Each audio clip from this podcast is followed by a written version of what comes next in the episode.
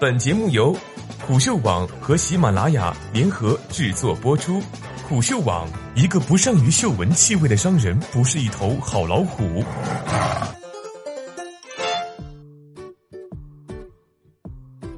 我就只配穿一百二十八块钱的连衣裙。作者：悄悄格。打开淘宝，输入关键词“连衣裙”，这个橙色软件给你推荐的小裙裙都是多少钱的？别被微博上一大票晒搜索结果截图的人吓到。故事是这样开始的：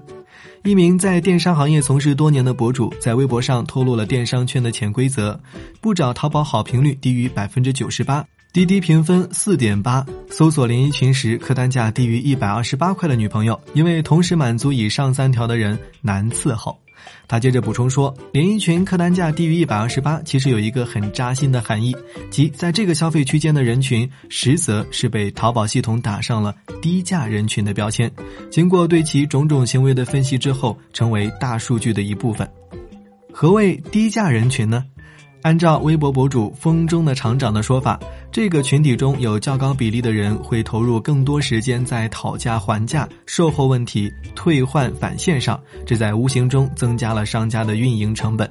而按照冯大辉的说法，你只需要在淘宝里搜索“连衣裙”这个关键词，看第二条和第三条商品的平均价格，就大致能够知道淘宝给你定的标签属于什么价格区间了。这几条微博迅速掀起了汹涌的晒图浪潮，均价从一百多到三千多的连衣裙，你都能够在微博上看到。晒图者可以粗略分为：我果然是一个贫民窟女孩，高客单价就是我本人，和我一个男生该怎么参与到这场讨论中三个类型。某种程度上，晒出自己的搜索结果也成为了同类之间寻找认同的方式，甚至于炫富手段。之所以需要参考第二、第三条商品的价格，是因为第一条商品为直推广告。有人在评论区说，第二三条结果是平台匹配给品牌的免费流量，第四条则是从你的购买历史里推荐的。综合而言，按照这个略显简单粗暴的测试方法，你被淘宝赋予的消费能力标签，大致来自于你所浏览、购买的同类商品价格的平均值。当然，也有不少网友怀疑这是一场有预谋的营销。在二月末，这个春姑娘已经到了接拐角的时间点，自己搜索完连衣裙之后，就惬意的一头扎进淘宝，逛了一个小时，无法自拔。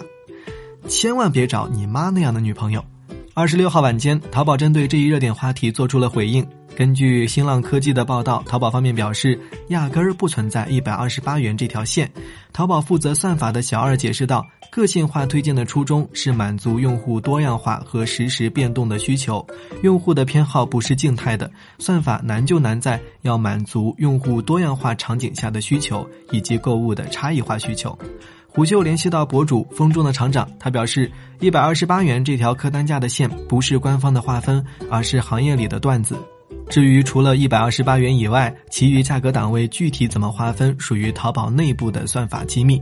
淘宝方面的回应中还提到，一个背几万块 LV 的用户也会有关注性价比的需求，也会买很实惠的纸巾、一两百的衣服。如果根据一款商品的价格就对用户简单的打低价标签，是没有办法解决满足用户多样化需求的。淘宝的系统是建立在大数据、实时计算等复杂技术体系下的 AI 系统，是对用户多元化、动态需求的理解和预测，不是简单的标签逻辑。的确，需要明确的是，支撑算法绝不仅仅是单一的消费数据，形成标签的依据也必定来自多个维度，比如手机号、住址、姓名等基础数据，购买类别、客单价、购物频次等消费数据。浏览商品的类别、浏览时长以及对于淘宝直播等其他内容的偏好，这些数据都可以勾勒出用户行为，最终描绘出用户画像。回看一下最初的那个段子吧，在我们电商行业找女朋友有一条不为人知的铁律：不能够找淘宝好评率低于百分之九十八、滴滴好评率低于四点八分、搜索核心词连衣裙客单价低于一百二十八元的以上三条同时满足的人难伺候。其实简单来说，就是千万别找你妈那样的女朋友。这么说可能略显绝对，但是仔细拆解一下每一条吧。淘宝好评率低于百分之九十八，在卖家眼里说明这个人事儿多，收货以后呢更容易对货品不满意。滴滴低于四点八分也是同理，客单价低于一百二十八元，一方面体现经济实力，另一方面则如厂长所言，这一类的低价人群容易提高卖家的售前售后成本，在讲价、售后返现等流程上墨迹，而客单价高的人，卖家的售前售后成本就可能相对低一些。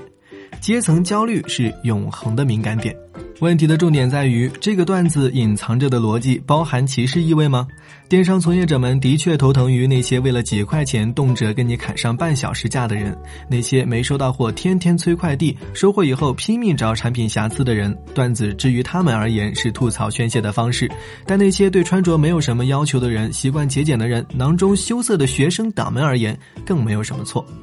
整个事件中，更令人感到不舒适的地方在于充斥评论区的顺从、比较与寻求认同。